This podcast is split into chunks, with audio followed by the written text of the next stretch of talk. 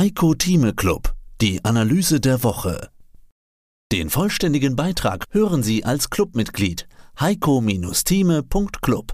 Heiko Thieme, globale Anlagestratege. Heiko, momentan ist es die Geopolitik, die uns beschäftigt, nicht nur uns, vermutlich alle. Äh, man sieht es im Fernseher überall. Es ist Gipfel, Triathlon, habe ich heute gelesen. Erst EU-Gipfel, dann G7-Gipfel, jetzt folgt der NATO-Gipfel. Also es ist wirklich Gipfeltime. Es ist Geopolitik-Time und es werden ja auch Dinge besprochen, beschlossen. Okay, so wirklich beschlossen ist noch nichts, aber es wird über viel geredet. Neue Sanktionen gegen Russland, Goldembargo steht im Raum. Die NATO will die Eingriffstruppe deutlich aufstocken von 40 50.000 auf 300.000 Mann und, und, und, und, und. Da ist gerade viel in Bewegung. Wie wichtig das für die Börse ist, das müssen wir noch abwarten. Wie siehst du es? Es ist sicherlich wichtig. Die Welt wird neu geordnet oder ich habe gerade einen Artikel geschrieben für das vierteljährlich erscheinende Magazin Einblicke, nicht wahr, für Christoph Scherbaum.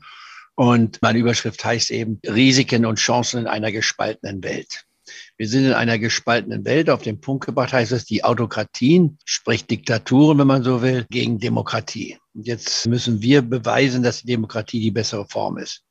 Die Diktatur oder die Autokratie hat den großen Vorteil, man muss nur einen Auftrag verteilen, man muss nicht lange debattieren, es wird gemacht, was der Chef will, aber damit sind die demokratischen Grundrechte total außer Acht gelassen. Und mir ist es lieber, in einer Gesellschaft zu leben, wo man Dinge offen diskutieren kann, auch Meinungsunterschiede haben kann und nicht deswegen gleich eingesperrt wird beziehungsweise mundtot gemacht wird. Und das ist die große Auswahl, die wir haben. Und wenn man es auf Personen bezieht, das heißt EU repräsentiert nicht durch Frau van der Leyen und dann die 27 Mitgliedstaaten, die wir haben, plus dann England als ausgetretenes Mitglied, aber doch noch zugehörig zu Europa.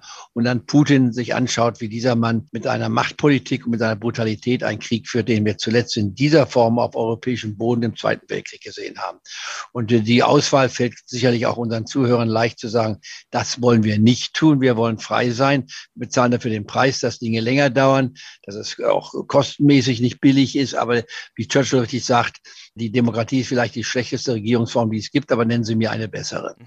Ich war, und das ist der Punkt, auf den man hinaus muss. Die G7, das klingt immer so toll und so mächtig, aber sind ja nur rund 10 Prozent der Menschheit. Also, äh, wenn wir Demokratie in dem Sinne sehen als Volkesherrschaft, dann sind die ja äh, eigentlich in der Minderheit. Das ist richtig. Es sind die sieben wichtigsten Industrienationen der Welt, wenn man sich anschaut. Wenn man jetzt die EU mit hinein, wenn man sagt, als ein Block ansieht, dann wären wir schon etwas mehr. Dann kommen wir mit den USA, sagen wir USA, Japan, USA 330, Japan 125. Das sind dann also 350, 450 und dann nochmal 450 Europäer. Da kommen wir so auf die 900 Millionen kommen wir auf dieser Form hinzu.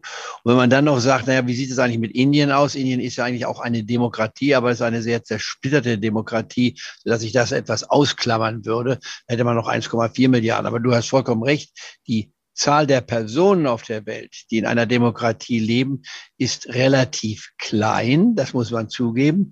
Und äh, für uns der Aufarbeit des Bruttoinlandsprodukt, was diese Länder verwalten, das ist nicht unbedingt schwach. Das ist in der Größenordnung von 45 Prozent zu sehen, immer noch eine Minderheit, nicht die Mehrheit, wobei natürlich Amerika den größten Klotz darstellt. Und wenn man Amerika anschaut, könnte man natürlich auch sehr kritisch sein. Ich habe den 34 Jahre dort permanent gelebt, jetzt noch hin und her reisend, wenn man so will. Amerika ist nicht mehr das Amerika, was ich liebe, muss ich ganz klar sagen die jüngsten äh, Entscheidungen des Bundesgerichtshofs widersprechen total meiner Auffassung und der Auffassung der meisten Europäer, was die Abtreibung anbetrifft, zum Beispiel, was die Waffengebrauch anbetrifft, nicht wahr? Da klaffen wir enorm auseinander. Und dann auch noch das Eklat, dass man einen Mann hat, der Präsident war und illegal äh, die Verfassung aushebeln wollte und was heute also quasi wir, gegen jeden Zweifel stattgefunden hat. Und dieser Mann ist noch auf der politischen Bühne zu sehen. Der müsste eigentlich hinter Gefängnismauern sitzen, aber das scheint alles keine Rolle zu spielen. Also wir sind da in einer etwas pervertierten Welt, muss ich ehrlich zugeben. Und dennoch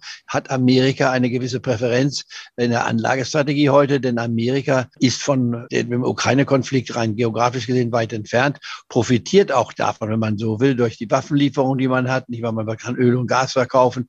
Also es ist ein gutes Geschäft, mal etwas salopp formuliert hier. Aber ohne Amerika hätten hätten wir überhaupt die Sache Ukraine nicht stemmen können. Das muss man auch anerkennen. Also das ist ein wichtiges Land für uns. Das setzt auch die Akzente nach wie vor für die westliche Wirtschaft, wenn man so will.